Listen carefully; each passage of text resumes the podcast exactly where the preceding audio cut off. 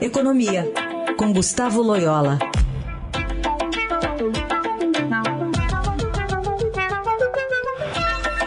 Oi, Loyola, bom dia.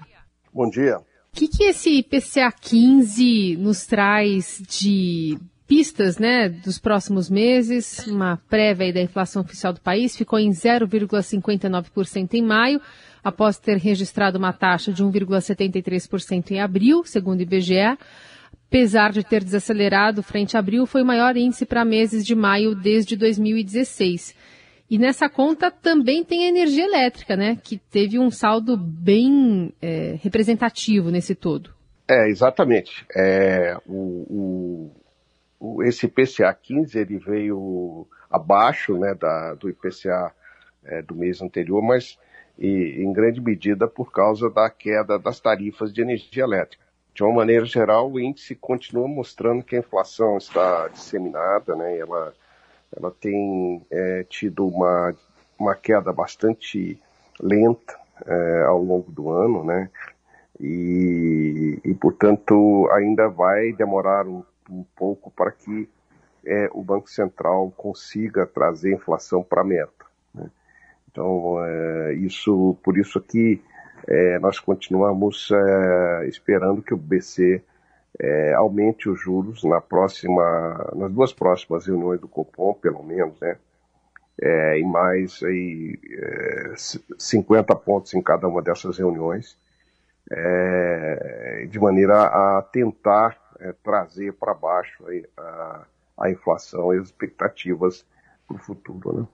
Bom, nessa conta aí tem a guerra da Ucrânia também, em parte, né, Loyola? Inclusive ontem teve uma acusação da União Europeia, ontem a guerra fez três meses, hoje está fazendo 91 dias, teve uma acusação da União Europeia da Rússia estar roubando estoques de trigo ou então destruindo.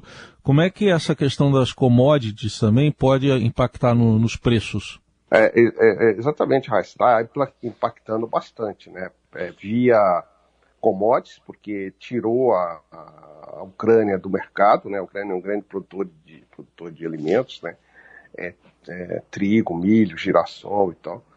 E, e, e, além disso, o preço dos combustíveis também, né? Bastante afetado pelo conflito, né? Então, é, esse é um, um, dos aspectos dessa inflação que é global, né? Não é, não é só aqui no Brasil. Outro aspecto também que vem do, da, do exterior é a questão das uh, disrupções né, que aconteceram nas cadeias produtivas. Existem, é, fa existe falta né, de componentes, de matérias-primas e tal. Isso tem é, pressionado os preços também uh, em, em, em, várias, uh, em vários mercados. Né? a recente, o recente fechamento aí de algumas áreas, algumas regiões da China é, por causa da Covid, né, agravou esse problema né, de, de suprimentos. Né. É, os fretes estão muito caros também. Enfim, é, é, um, é um movimento, uma questão global. E os bancos centrais, é, de uma maneira geral, estão subindo os juros. Né? Tem acontecido, por exemplo, nos Estados Unidos, na, na, no Reino Unido, na grande maioria dos países aqui da América Latina. Né? Loyola, e para fechar, queria te ouvir também sobre Petrobras, né? Nesse PCA 15 a gente tem um crescimento do preço de transportes, 1,80%, é, que também de alguma forma está é, relacionado com essa questão internacional, mas é, a gente teve queda ontem das ações né, da estatal, que denotam uma incredulidade né, do mercado sobre a política que deve ser adotada nos próximos meses nesse ano de eleição. Que avaliação você faz da condução da Petrobras nesse contexto eleitoral? Olha, é inacreditável, é inacreditável o governo que o Bolsonaro tem feito com a Petrobras. É algo assim é, absolutamente irresponsável, né, para dizer o mínimo, né ele está destruindo o valor da companhia, está é, tá, tá tentando minar aí a, toda a, vamos dizer, a proteção né, de governança que foi estabelecido sobre a companhia é, depois daqueles escândalos lá do, do, Lava Jato, da Lava Jato, né? E é, é óbvio que o, os investidores, o mercado não gosta disso, né? É uma, é uma interferência indevida, eleitoreira, né?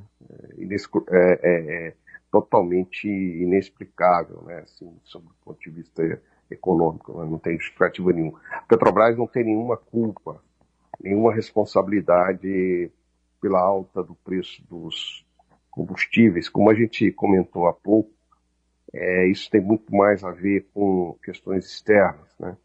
Então, responsabilizar a Petrobras, ficar uh, demitindo o presidente da Petrobras toda semana, é apenas uma maneira, é uma cortina de fumaça é, que o governo tenta, o presidente tenta é, fazer para que ele não seja responsabilizado é, pelo altos, pelos altos preços dos combustíveis, né, nas eleições que acontecerão daqui a alguns meses, né.